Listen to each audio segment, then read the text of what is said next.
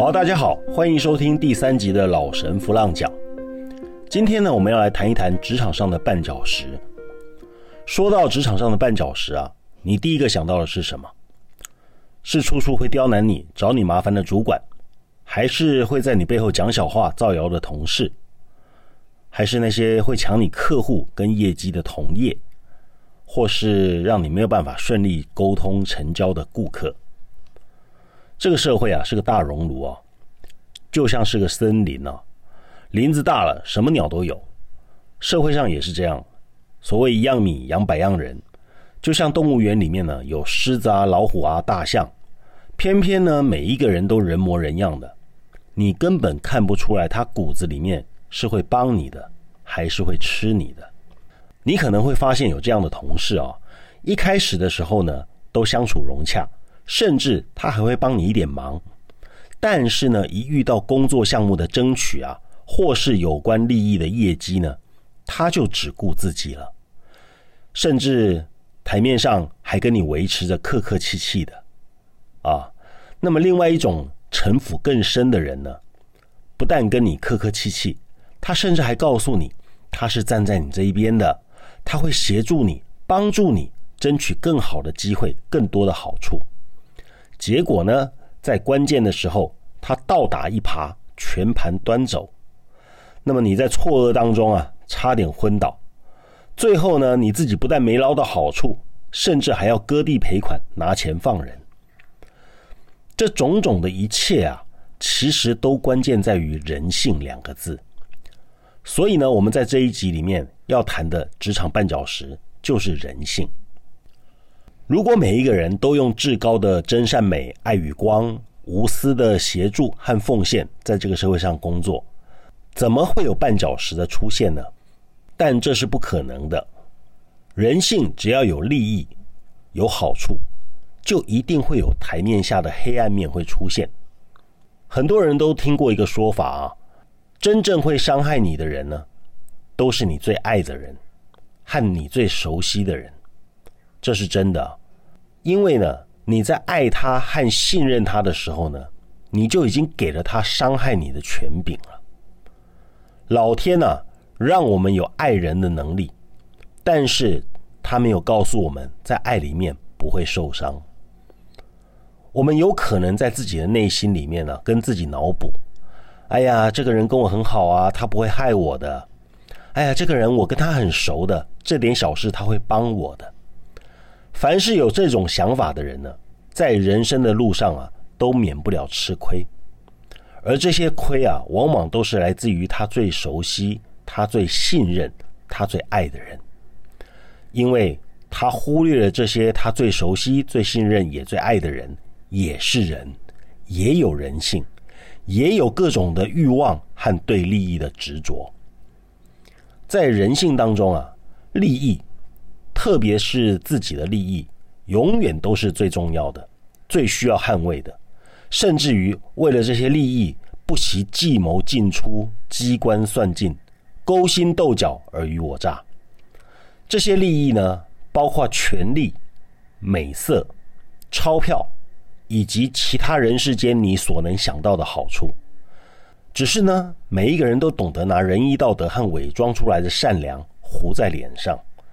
正所谓人心隔肚皮啊！当然，你也一定会发现，有许多人是真正的善良、美好、真诚、心口合一。这样的人呢，值得你与他做一生的好朋友。我们把以上所讲的这些事情啊，统称为社会经验。年轻的时候呢，没有社会经验，那是初生之犊不畏虎啊！不畏啊，就得缴学费。而学费的代价呢？每一个人大小都不一样，就看你的性格，还有你领悟的速度。人性之恶啊，恶在欲望的无穷啊；人性之苦啊，苦在对执着的不放啊。那么听我讲到这边呢，你是不是觉得这个社会很可怕，人心很可怕呢？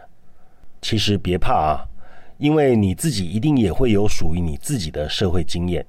也会培养出属于你自己一套的处世哲学，但是我们做人处事仍然很难避免犯错，学费啊多少还是要缴一点的，只是如果你的领悟力快一点，调整的速度快一点，冤枉路可以少走一点。职场上的绊脚石啊，其实都不是那些外在的事件，不是那些刁难你的主管啦、很难搞的客户啦，或是会在台面下使绊子的同事，还是那些包藏祸心的家伙。其实我们最大的绊脚石来自于不懂人性。要懂人性啊，就必须要历练。历练是什么？早熟一点的人呢，从童年时期就开始历练了。他们进入校园，就开始了校园江湖的人性游戏。这些都算是历练。只是呢，你当学生的时候，就算你犯了错，学校也会包容你的错误。在家庭里面，父母兄长都会维护你的不当。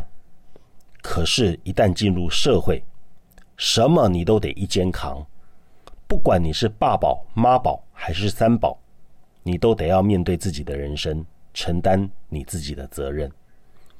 这个社会有温情的一面，但是呢，温情是给成熟的人。如果你不够成熟，这个社会也会狠狠的教训你。历练啊，是从懵懂无知的不成熟走向成熟的一个过程。总是要等到你的天真被打破，你的以为被践踏，你的理所当然被轰炸，你的任性被漠视和反击，你的人生出现幻灭了，你受伤了，暗自啜泣了，跌落谷底，四面楚歌了，你才开始慢慢发现，哎呀，原来人与人之间不是你想的这么单纯，原来爱与帮助都不是理所当然的。天哪，职场里面的水池又黑又深呐！爱情的关系比我以为的还要艰难呢。人心人性的弱点和黑暗面打破了你的三观。其实，直到我们幼稚的三观被打破，然后我们才可以学到一点点的成熟。如果你够幸运，能够缩短成熟的时间，加上你有足够的福报，让你在对的环境遇到对的人。那么很有可能，你只需要稍加努力，就可以挤进人生胜利组。如果你的福报差一点，运势低一点，你也有可能被打趴之后就一蹶不振。这被打趴啊，是个置之死地而后生的机会。只是呢，一个人要置之死地而后生，必须要由内而外付出极大的代价。反省啊，永远是崎岖道路上。最该优先做的事。那么，其实我真正想要说的是，如果你真的懂人性，那么你成为职场上或人生的绊脚石的机会就会少很多。要怎么懂人性呢？都说一样米养百种人，这么多的人，我怎么可能一一都懂呢？其实你不用懂每一个人，在人性的层面上啊，其实大家都是差不多的。你是人，他也是人，你只要把自己搞通了，多半对别人也就八九不离十了。只要你能够用人同此心、心同此理的原则来处理职场上和人际关系上的事，多半都不太容易踩到雷。如果这样还踩雷，那么就是对方的问题了。请不要把所有的状况跟问题都设想为是你自己的错，反省是必要的，也是对的。但不是要你不分青红皂白的都把错揽在自己身上。只要你反省之后发现问题不是你，那么就请宽心，不要放在心上。我的童年阶段啊，小学六年当中呢，换了四个学校，横跨北中南，也因此同学们呢跟我很难有比较深入的情谊啊。虽然我很渴望友谊，可是我却不知道该怎么办。那我以为同学不跟我玩呢，是因为我很奇怪，而且我的成绩也不好，我做什么都不出色。其实那个时候自己不懂，又缺乏旁人的引导，所以呢，我只好自己陪伴自己，啊，跟一般人看不见的朋友们在玩。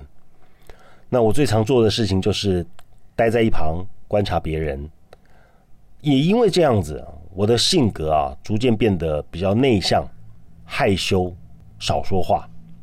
那么十岁过后啊，我开始想要去融入人群，我开始会主动的去跟别人说话。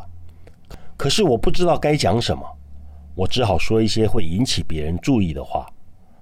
我当时完全不知道，其实也不在意我说出来的话会让别人有什么感觉。那么当然了，同学们还是不理我，我依然被排拒在他们的圈圈之外。这样子的成长经验呢，带给我很受挫的感受。慢慢的，我进入青少年阶段。这样子的挫折呢，开始变成巨大的叛逆。我开始有反社会的情绪出现。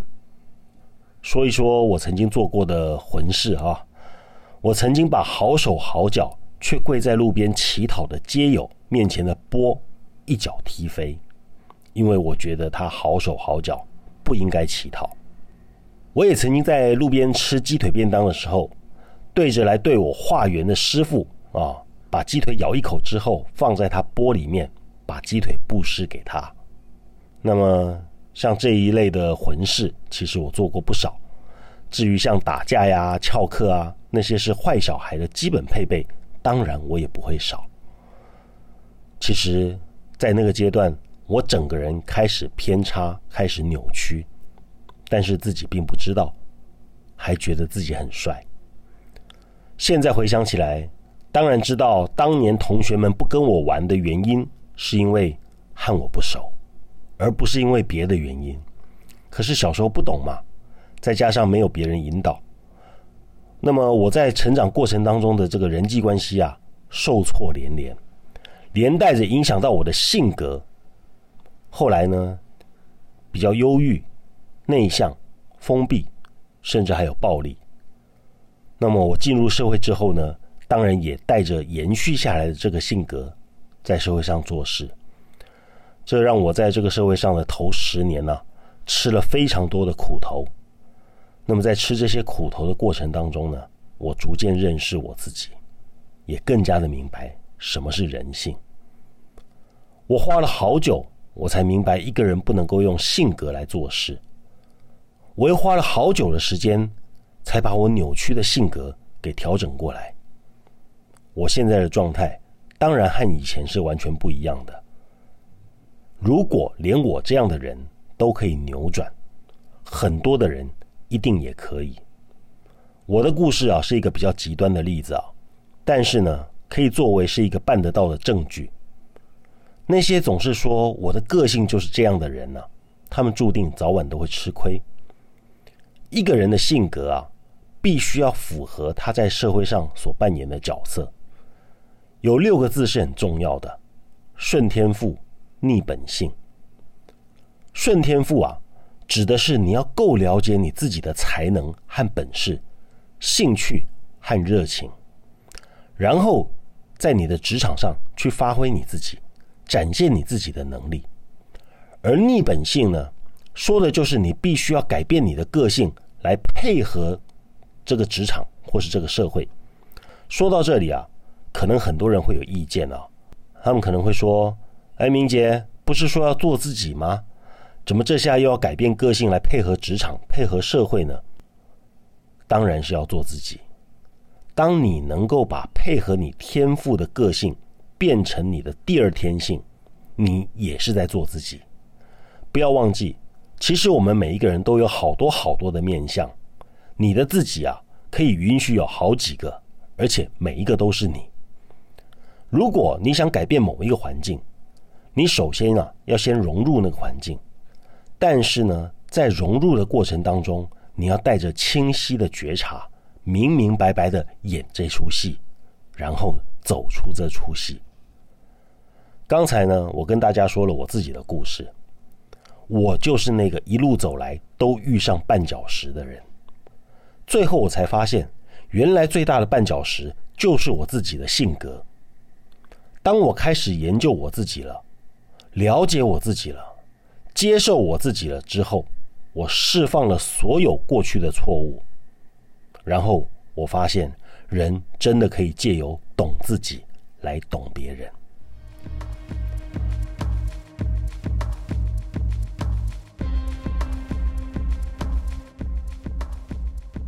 我不是一个顺畅人生的好例子啊，这一路走来真的很辛苦。那么，其实和我一样在成长过程当中很辛苦的人非常多，所以呢，你会注意到这些人都有很多的故事和很浓缩的生命精华可以分享。从我童年到现在啊，唯一保留下来的性格就是反省、调整和修正。那么，以下呢，我会提供几个关键心法。给大家做参考，这几个关键心法你能够落实了，虽然不敢说能够让你功成名就、飞黄腾达，但是至少你能够安步当居、安稳睡觉，在稳健当中呢，累积你的经验和实力，然后构建出你要的人生金字塔顶端。第一条，己所不欲，勿施于人；人之所欲，施之于人。这句话呢，大家耳熟能详，其实也不需要多做解释。你自己不喜欢的，就不要对别人做；你自己喜欢的呢，多多的就给予别人。比方说，你不喜欢自己有所损失，那就不要去做会对别人造成损失的事情。你不喜欢被别人在背后议论，那就不要在背后议论别人。这个叫做“己所不欲，勿施于人”。那么“人之所欲，施之于人”呢？就是人们想要什么，人们想要的也是你自己想要的。你只要可以把你自己想要的给出去就可以了。比方说，温暖、喜悦、快乐、关怀、支持、笑容、丰盛。等等，这些你可以多多的、不带目的的把这些带给别人。但是我这边要提个醒啊，就是呢，你在给予的时候，不要带着预期心态，不要觉得我今天对你好，哪一天你也要对我好，是没有错，人都是要互相的。但是呢，你不要预期会比较好，你可以尽可能的给予。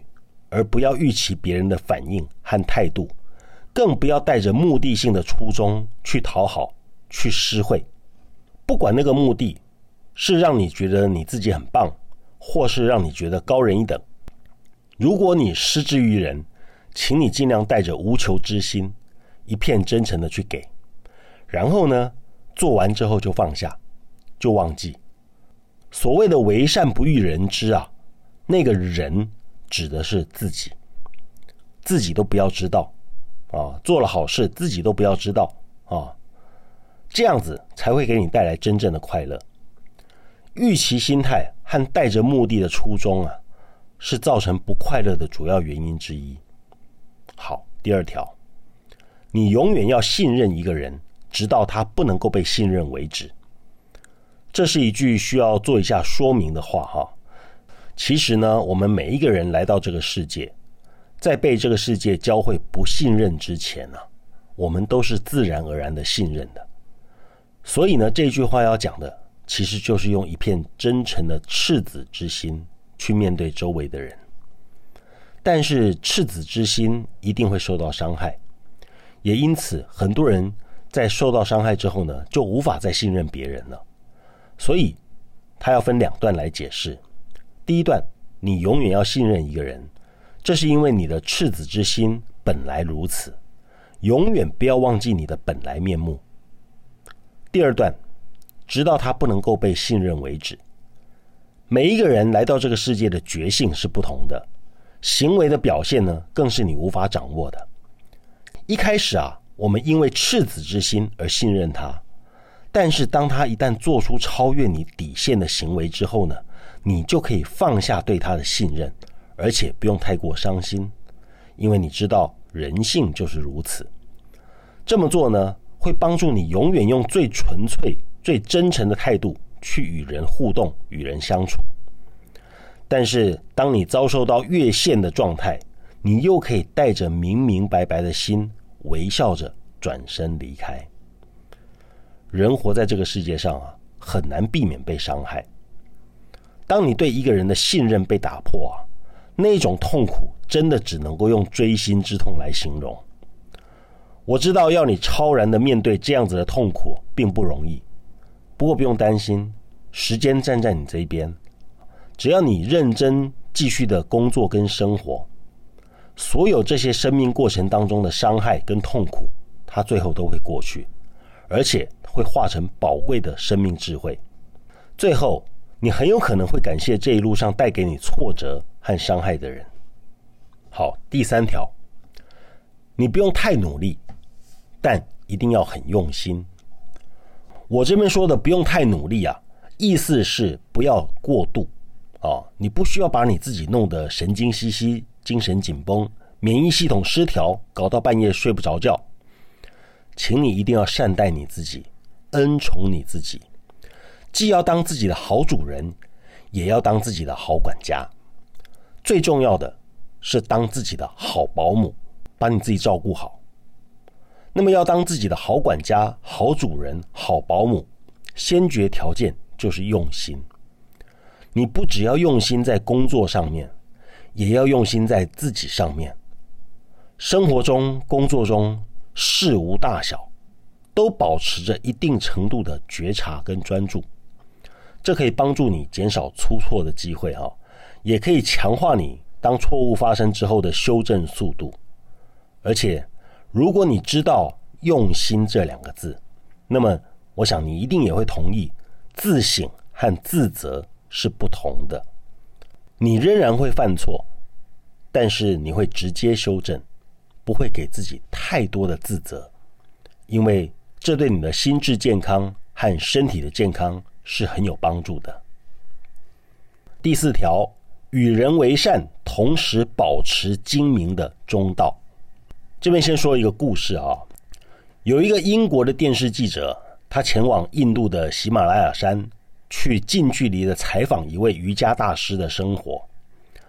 那么记者白天采访这个瑜伽大师讲道啊，其中呢，他听到这个瑜伽大师说的内容啊，让他非常的感动。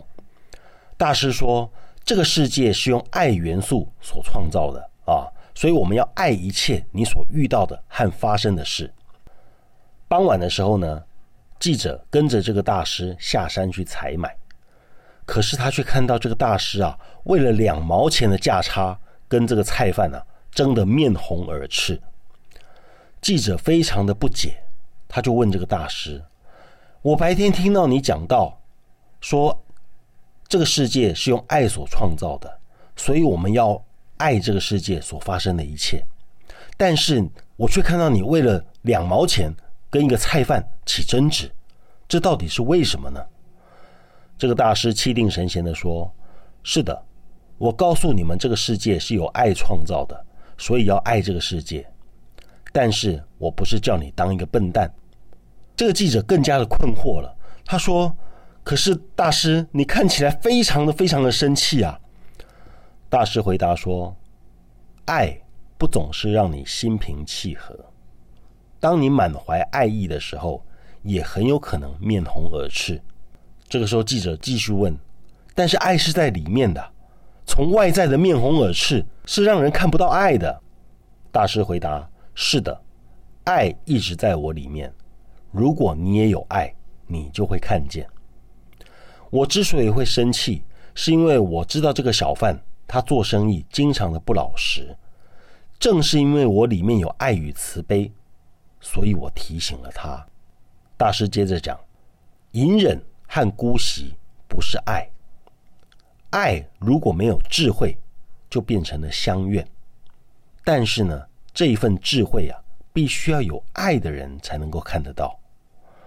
这个记者搔搔脑袋，很喃喃自语的说：“天哪，原来我是个笨蛋。”大师对他说：“你是笨蛋，不是因为你同意多付两毛钱，而是你只从表象来看事情。”说完呢，这个大师就走了。后来听说这个记者他就留在喜马拉雅山不回来了啊。与人为善呢，他是不用解释的，大家都知道。但是呢，在与人为善的同时，还要保持精明。这就不是一件人人能够做到的事了，因为对很多的人来说呢，善和精明往往是对立的。既要对人表达和善，对人好，又不要献出底牌，露出底线。关键就在于表达的方式跟沟通的态度。关于表达和沟通，许多人都有他们各自的一套。那么，我比较倾向于真诚的沟通、和缓的态度、轻松的语气、坚定的立场。既要善，又要精明。其实最容易发生矛盾的地方，就是在利益冲突上面。比方说，你受邀参加一个公益活动，那么邀请你的是一个很重要的客户，在这个活动里面呢。有一个捐款的项目，你很清楚知道你的捐款的数目直接跟你的客户的面子有关，当然也和你日后是否能够跟他继续打交道有关。可是呢，你又没有这笔预算，你会怎么做呢？勉强捐吗？打肿脸充胖子，这不聪明。完全不捐吗？哎，这好像也不是应该要有的态度。这个时候呢，中道就派上用场了。用前面的方法应该怎么做呢？首先是真诚的沟通，再来是和缓的态度，第三个是轻松的语气，最后一个坚定的立场。如果是我的话，我会这么说：张三，我非常的开心跟感激被你邀请来参加这一场别开生面的慈善活动，我也非常的乐意捐献。其实我每个月都有固定比例的捐款支出，我很乐意把我这个月的这个扣打放在这个地方，只是可能数字和活动的预期啊会有一些差距，希望你不要见怪。当你这么说呢，你既保持了与人为善的态度，又不至于违反了你自己的初衷，啊，需要去为了面子然后捐出大笔的款项。所谓的尽人事听天命嘛。既然你已经尽了你最棒的人事了，那么对方会怎么看，事情会怎么发展，就不在你的影响范围之内了。听天命吧，因为这已经是你所能选择的最两全其美的方法了。至于其他的啊，你完全不需要担心，交给老天吧。我另外再举一个例子啊，在一个业务单位里面，办公室发生业绩上的强碰。你是一个业务员，为了服务顾客，你做出了很多努力，所以你不想放掉你的权益跟你的利润。可是呢，在这个事件当中，公司上层做出了不公正的决策，眼看你就会失去一笔业绩奖金，还有中间过程的努力。啊，这是很多在业务单位都曾经发生的现象。那么，许多人他们在利益发生冲突的时候啊。就忘了要与人为善了。他们仿佛认定善良的人都会被欺负，弱小的人都会被吞吃。这个时候，其实你还是需要保持和缓的态度，带着微笑，轻松自在的表现你坚定的立场。一定要笑着说话啊！但是呢，语气坚定。这样子呢，你很有可能没有办法避免这一次。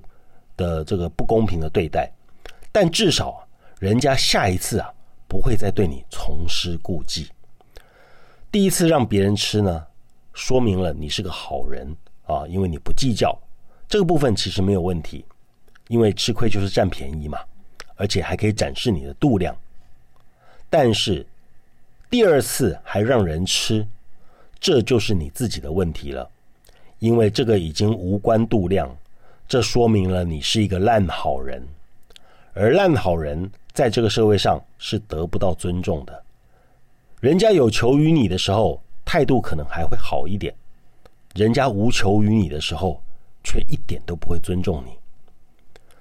我自己刚成为作者的头几年呢，也曾经是一个有求必应的烂好人呢。特别是当对方表现出他的脆弱、他的无助、他的急需帮忙。